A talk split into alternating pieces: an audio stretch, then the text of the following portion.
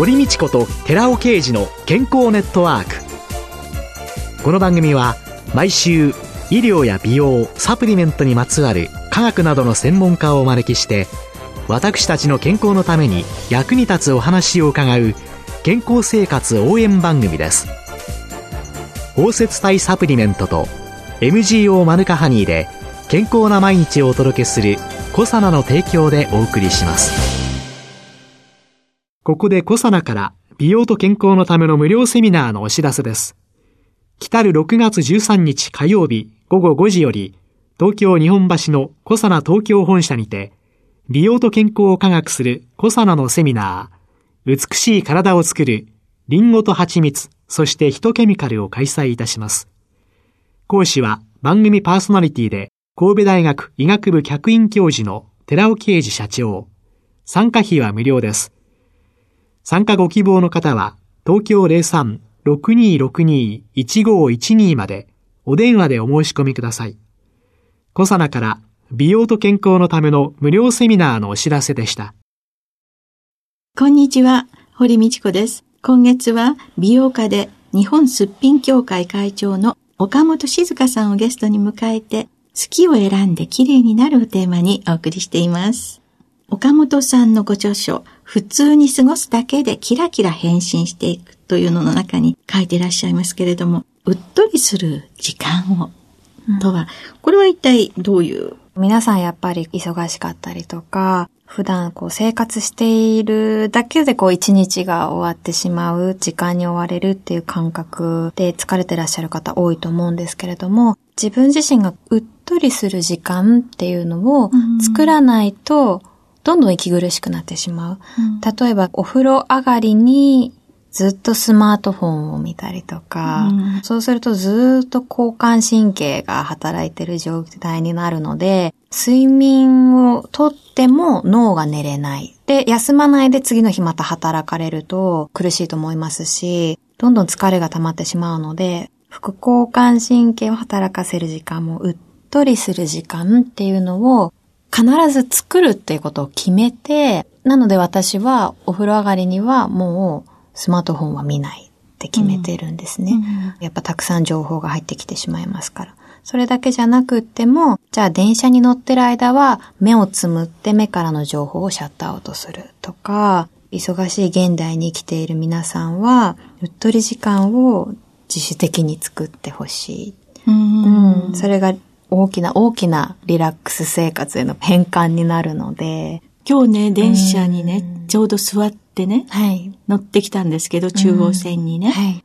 私の前に座ってた方たちね、うんうん、全員スマホフォンをいじってらっしゃいましたよね、うんうん、面白い光景ですよね。やっぱすごい情報を皆さん。常に入れていて、うん、心が疲れるんですよ。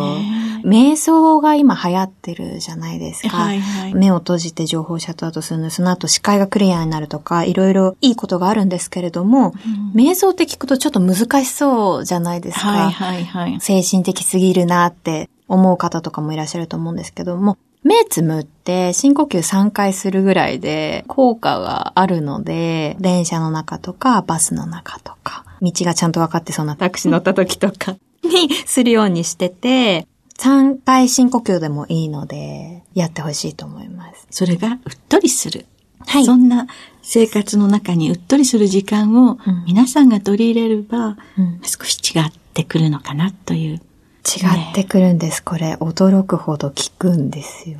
いつ頃からそういうことをされるようになったんですか、はい精神マッチョって呼んでるんですけれども、はいはい、精神の筋トレみたいのがすごく好きで、それはもう大学生時代からやってたんですけれども、美しい女性っていうのが、やはり見た目が美しくても素敵じゃない女性みたいなのもいるじゃないですか。素敵と思う女性ってやっぱ心のゆとりがあったりとか、うん、物腰が柔らかだったりするので、うん、そのためにはやっぱブレない心だなって思って、ではブレない心を、うん作るためにはどうしたらいいのかっていうのをいろいろ調べて実践するのが好きなんですけど、その中に瞑想が出てきたので、はい。そしてそういう精神マッチョでいろいろ得た情報を、はい。マッチョのようなはい。ものにならなくても、ん日常の中にはいちょっとだけ取り入れるあ、方法を皆さんにこう伝授してくださってるってことですか？はい。やっぱり自分自身続けられるものって限られているので、ええ。どんどんどんどん形が変わってって、20分瞑想、あ、できませんでした。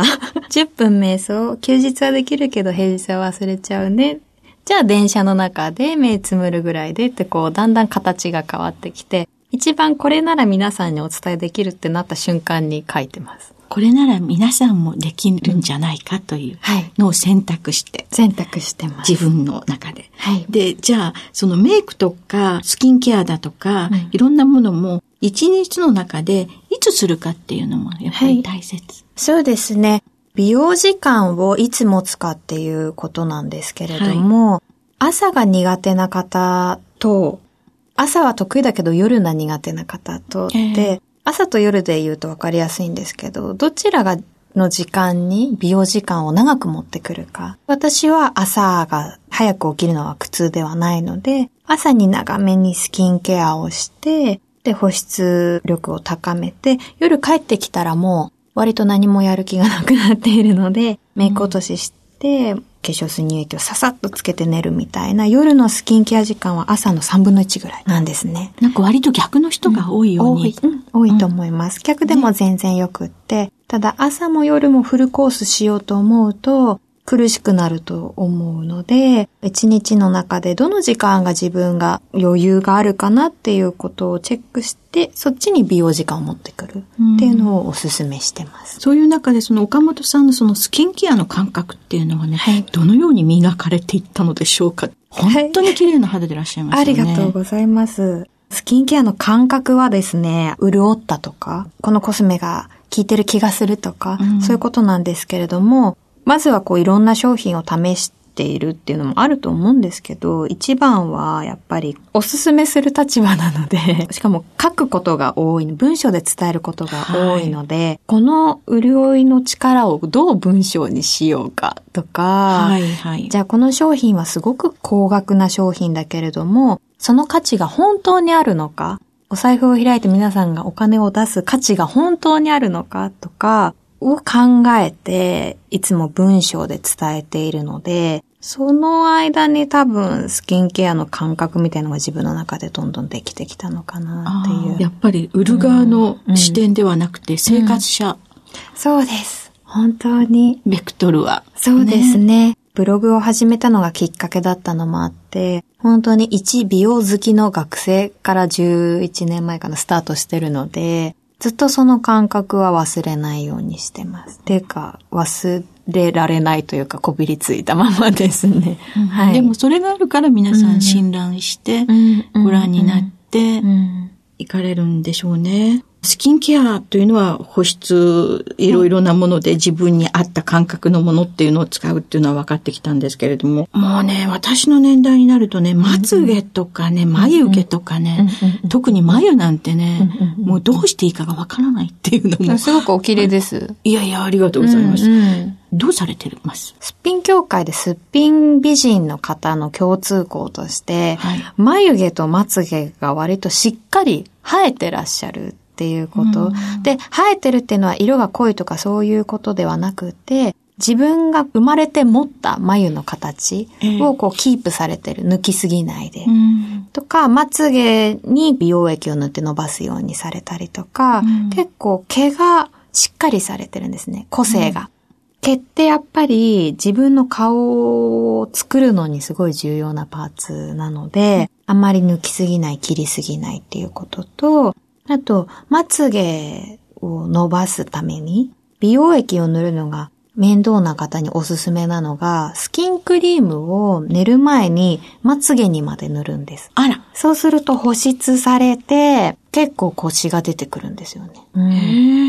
へなので私はアイクリームをまつげにまで塗って、夜は終わりです。朝これやってしまうと、ちょっとメイクがよれてしまったりするので、夜寝る前がおすすめです。じゃあ夜寝る前のスキンクリームは、はい。まつげまで。まつげまで。まつげまで塗っってていうのがキーワードですね。はい。であとは抜きすぎない。でもこの眉の形ってはい時代によって、ものすごく細いが流行ったりとか、流行って結構ありますよね。はい、そうですね。この流行についてはどう思われます？私もともと結構眉が太いんですよ。で、太くって、それが嫌で細くした時期もあったんですけど、自分の顔を見てる感じじゃなくなるというか、その違和感がありまして、で、今もヘアメイクさんに、たまにちょっと切っていただいた時とかに、次の日にすごく違和感があったり。うん。なので、流行に合わせるっていうのって一つの楽しみでもあるので、一度やってみるのはいいと思って、ただ、違和感を感じたら自分が好きな顔に戻すっていう作業を必ずやってほしいなっていうふうに思います。違和感を感じ続けながら細くし続けたりとか、太めに描いたりとかすると、んなんかやっぱメイクって好きじゃないかも、苦手かもっていう意識にいってしまうので、違和感がないかが大事ですね。流行よりも。うんそうね、うん今流行りだからっていうので、うん太くしたり細くしたり、うんでも自分はやっぱり太い方が好きなのよ、細い方が好きなのよでね、はい自分が好きなものっていうのが、はい。やっぱり大切。大切ですそこね。に起伏するんですかね。はい。で唇はどうされてますか、唇のケアは私リップクリームを塗るのが大好きなので、リップクリームって割とお求めやすい価格のものが多いじゃないですか。ええなので、たくさん試してみるっていうのが楽しいアイテムだと思っているので、うんリップクリームいろいろ試されるのおすすめなんですけれども、特にこだわりがないわっていう方も必ずリップメイクをする前に保湿をしていただきたくって、バームとかでもいいです。あの、硬いクリームのものとか、白色ワセリンだったりとか、そういうものでいいので、必ずメイクの前には保湿していただく。あと、唇が潤ってると、顔全体が潤って見えるんです。唇だけ落ちてるっていうのはすごくもったいないことで、むしろ唇だけもう保湿してメイクするぐらいの 逆をするんだったらっていうぐらあい。全部すっぴんでも唇を潤わせていく。っていうのが保湿された肌に見えるコツなんですよねうん。なので常にやっぱり唇は潤わせていただきたい。男性もね、カッサカサの方いる時になる。そうですよね。そうなんです。リップクリーム男性塗るのちょっと抵抗あるかもしれないんですけど、それこそドラッグストア行ってビジュアルで男性が持ってても違和感ないビジュアルのものってあるじゃないですか。あります、あります。ブラックだったりとか、うんあとは薬用のものだったりとか、ええそういうものを塗ってても全然おかしくないので、うん男性もちょっと唇の保湿はしていただきたいですね。うん清潔感も出ますからね。唇以外にそのはい肌が荒れた時というのはどうされてます、肌が荒れた時はまず、なんで荒れたのかっていう、前日とか前々日の生活を思い返すんですよ。うんそうじゃないと同じこと繰り返しちゃうから。で、私の場合はチョコレート食べ過ぎた時と、あとはその刺激が強いものを食べ過ぎた時に肌が荒れるので、そういうのが続いてしまった時に、お酒を控えて作用を飲んだりとか、化粧品の合う合わないっていうのを真剣に考えることが必要で、あれは美白のアイテムだったけど、つけた時ヒリヒリしたな、あ、次の日もちょっと赤みが残ってるなって思ったら、肌がいい状態になるまで取っておいたりとか、あとあまりにも肌につけると毎回荒れちゃうわっていう時は、捨てるのはもちろんもったいないので、デコルテにつけたりとか、鎖骨周りとかですね、につけたりとか、手につけたりとかっていう、なぜ荒れたかの理由を知って変換するっていうことの繰り返しですかね。荒れた原因、うん追求。はい。みんなね、放置しちゃうんですよ、そういう時。荒れちゃった、がっかり、で、またがっかりみたいそなう。自分の持ってるもののアイテムとか、できる範囲の生活で、直すぞっていう意気込みで 直してほしいと思います。たまには一日すっぴんで過ごすというのもいいものですか、あもちろんです。予定がない時って、一日中すっぴんではないですか？私、ほぼほぼすっぴんです。私もそうです。あの、メイクするっていう日以外は一日中すっぴんだと思うんですけれども、そういう時におすすめなのがええ、乳液を重ね続けるっていうスペシャルケアがあって、お家であのすっぴんで過ごしてる時ってスキンケアを重ねられるじゃないですか、上から。ああ、メイクしてませんからね。はい。で、朝で終わりにしないで、気づいた時、ちょっとひたひたから遠ざかってしまったなっていう時に、乳液を手に取って、薄く顔に重ねるんです。そうすると、次の朝、もっちもちの肌になっているので、一日中すっぴんの日は、美容デーと思ってやっています。私もこの年ですが、うん、頑張ってみます。ぜひおすすめです。乳液重ね塗り、うんありがとうございました。ありがとうございます。今週のゲストは美容家で日本すっぴん協会会長の岡本静香さんでした。来週もよろしくお願いします。続いて、寺尾刑事の研究者コラムのコーナーです。お話は、小佐奈社長で神戸大学医学部客員教授の寺尾啓二さんです。こんにちは、寺尾啓二です。今週は、キスと口腔細菌についてお話しいたします。キスで口腔内細菌は共有する。そして、その口腔内細菌によって歯周病、糖尿病、虫歯、脳卒中の可能性も共有することになることが分かってきました。ではまず、キスによる口腔内細菌の共有に関する報告です。オランダのコートラの研究グループの2014年の報告によって、10秒間のキスで8000万個の細菌が移動することが明らかとなりました。さらに、毎日何度もキスをする2人は最終的に同じ細菌を持つようになったそうです。舌全体が接触したり、唾液が交換されたりする親密なキスは、人に特有で90%以上に見られる求愛行動と考えられています。その結果、カップルが口腔内細菌をどの程度共有するかを検討したところ、キスの頻度が高まるに従って似てくることが判明しました。さらにコートラは、プロバイオティックス、善玉細菌ですけども、プロバイオティックスを含む飲料を21組のカップルに飲ませてキスをしてもらい、その後、綿棒検体を調べたところ、8000万個の細菌が移動していたことが分かりました。同時に、キスによって自分の歯周病原因菌や虫歯原因菌が愛するパートナーに移動したとしたら心配です。ご存知のように歯周病は歯周病原因菌、ギンギバリス菌などなんですけども、その原因菌によって発症する怖い病気です。最近の研究で歯周病になると糖尿病の症状が悪化することも分かってきました。また糖尿病患者は歯肉炎や歯周炎にかかっている比率が高いことも分かっています。歯周病と糖尿病は相互に悪影響を及ばし合っているわけです。お話は小佐野社長で神戸大学医学部客員教授の寺尾啓二さんでした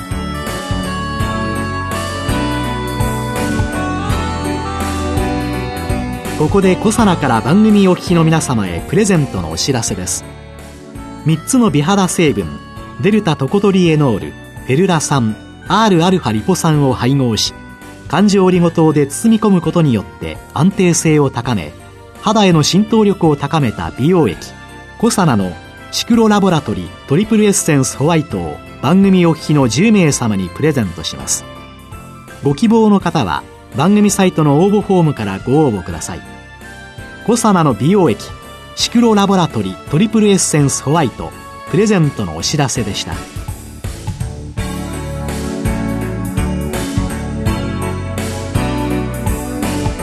堀道子と寺尾啓二の健康ネットワーク。